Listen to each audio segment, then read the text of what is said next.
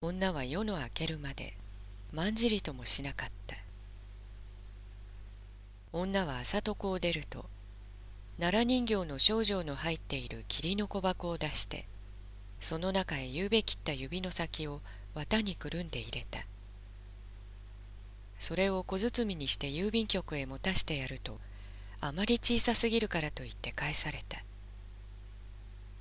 それから紙入れの入っていた霧の空き箱へいろいろ詰め物をしてその真ん中へ指を入れた。今度は郵便局ですぐ取ってくれた。女はやっと役目を果たしたような気がした。女の秘密を知る者は下じっこのふーちゃんと女中のお供だけであった。女中だけは知らしておかないと帯を締める時に困るからであったその他の人々には誰にも知らせたくないと女は思った。指の痛みはまだやまなかったが女は眉一つしかめることができなかった。顔を洗う時も食事をする時も女は始終ハンケチを左の手の上にかけていた。ハンケチの上から茶碗を持つのを不思議そうに見ていた主人は「キーちゃんなんだいその真似は」と言った女は「お茶碗が冷たいから」と何気ない体で言ったがもう落ち着いて食べてはいられなかった大梅の一人は女が左の手を懐にしているのを見て心配そうに「どうしたの?」と聞いた。私がんがあって当分左の手だけないつもりにしているの。女はこう言って笑ったが今にも手を出されはしないかと思うともうそこにじっとしていることができなかった。女は生まれて初めて左の手のどれほど人間に入りようであるかを知った。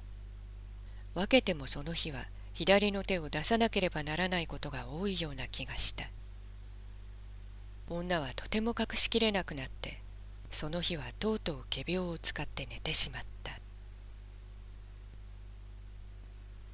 二日ばかり経つと男から手紙が来た。手紙の字には甚だしい驚愕と狼狽の色があった。僕はこんなことをさせようと思ったのではなかった。こんなことをしてくれなくても君の心はよくわかっているのに。君はとんだことをしてくれた？こんなことが繰り返し繰り返し書いてあった。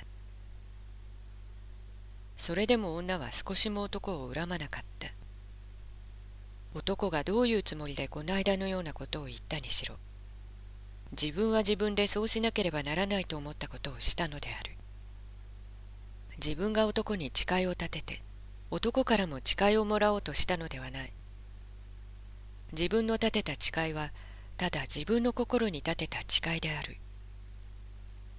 女はそういうふうに考えていたから男の手紙にどういう文句があろうとただ指の無事に向こうへ着いたことだけを喜んだ。手紙が来てからちょうど3日目に男はまた東京へ出てきた。来るとすぐ赤坂の家から女を呼んだ。女は宙を飛ぶようにして言った。男は女の指を小さな瓶につけて持っていた。女の顔を見るといきなりそれを女の前に差しつけてひた謝りに謝った。僕が悪かった。僕が悪かった。僕が悪かった。男が女の指をもらった時はちょうど男の婚礼の日が決まった時であった。男は女の清い誓いをどうすることもできなかったのである。せめて婚礼の当日まで僕と君と一緒に暮らすつもりでこうやってこの瓶を始終持って歩いているんだ。当日になったら君はもう死んだものと思ってこれはどこかのお寺へ埋めようと思う。そしてそこへお墓を建てて僕は一生参りに行こうと思う。男のこういうのを聞くと女は声を立てて嬉し泣きに泣いた。男も弱かった。女も弱かった。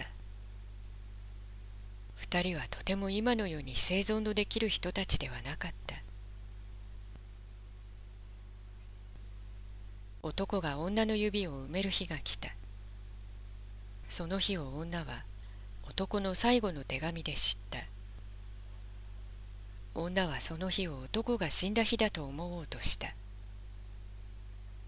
女は朝から夕方まで自分の部屋に閉じこもったきりで男から来た古い手紙を一つ一つ自分の手で裂いた。手紙は箱根細工の大きな箱にぎしぎしに詰まっていた。いくら裂いてもいくら裂いても手紙はまだ箱の底に残っていた。女は読むまい読むまいと思いながらついつい大抵な手紙は読んでしまった。日の暮れに女は女中のお供を呼んだ。お供が来ると手紙の山を指さしてお風呂の焚き付けにでもして一時も残さず焼いてもらいたいと言ったお供は悲しそうな顔をして男の手紙を幾度にか下へ運んだ女は電気もつけずに暗い部屋の中に黙って座っていたしばらくするとお供が来てお手紙でお風呂が立ちました。どうぞお入りくださいまし。と言った。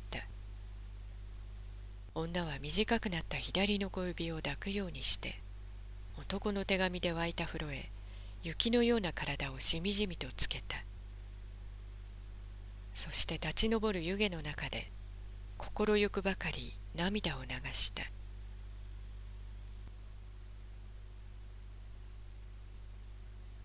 大正4年1月三田文学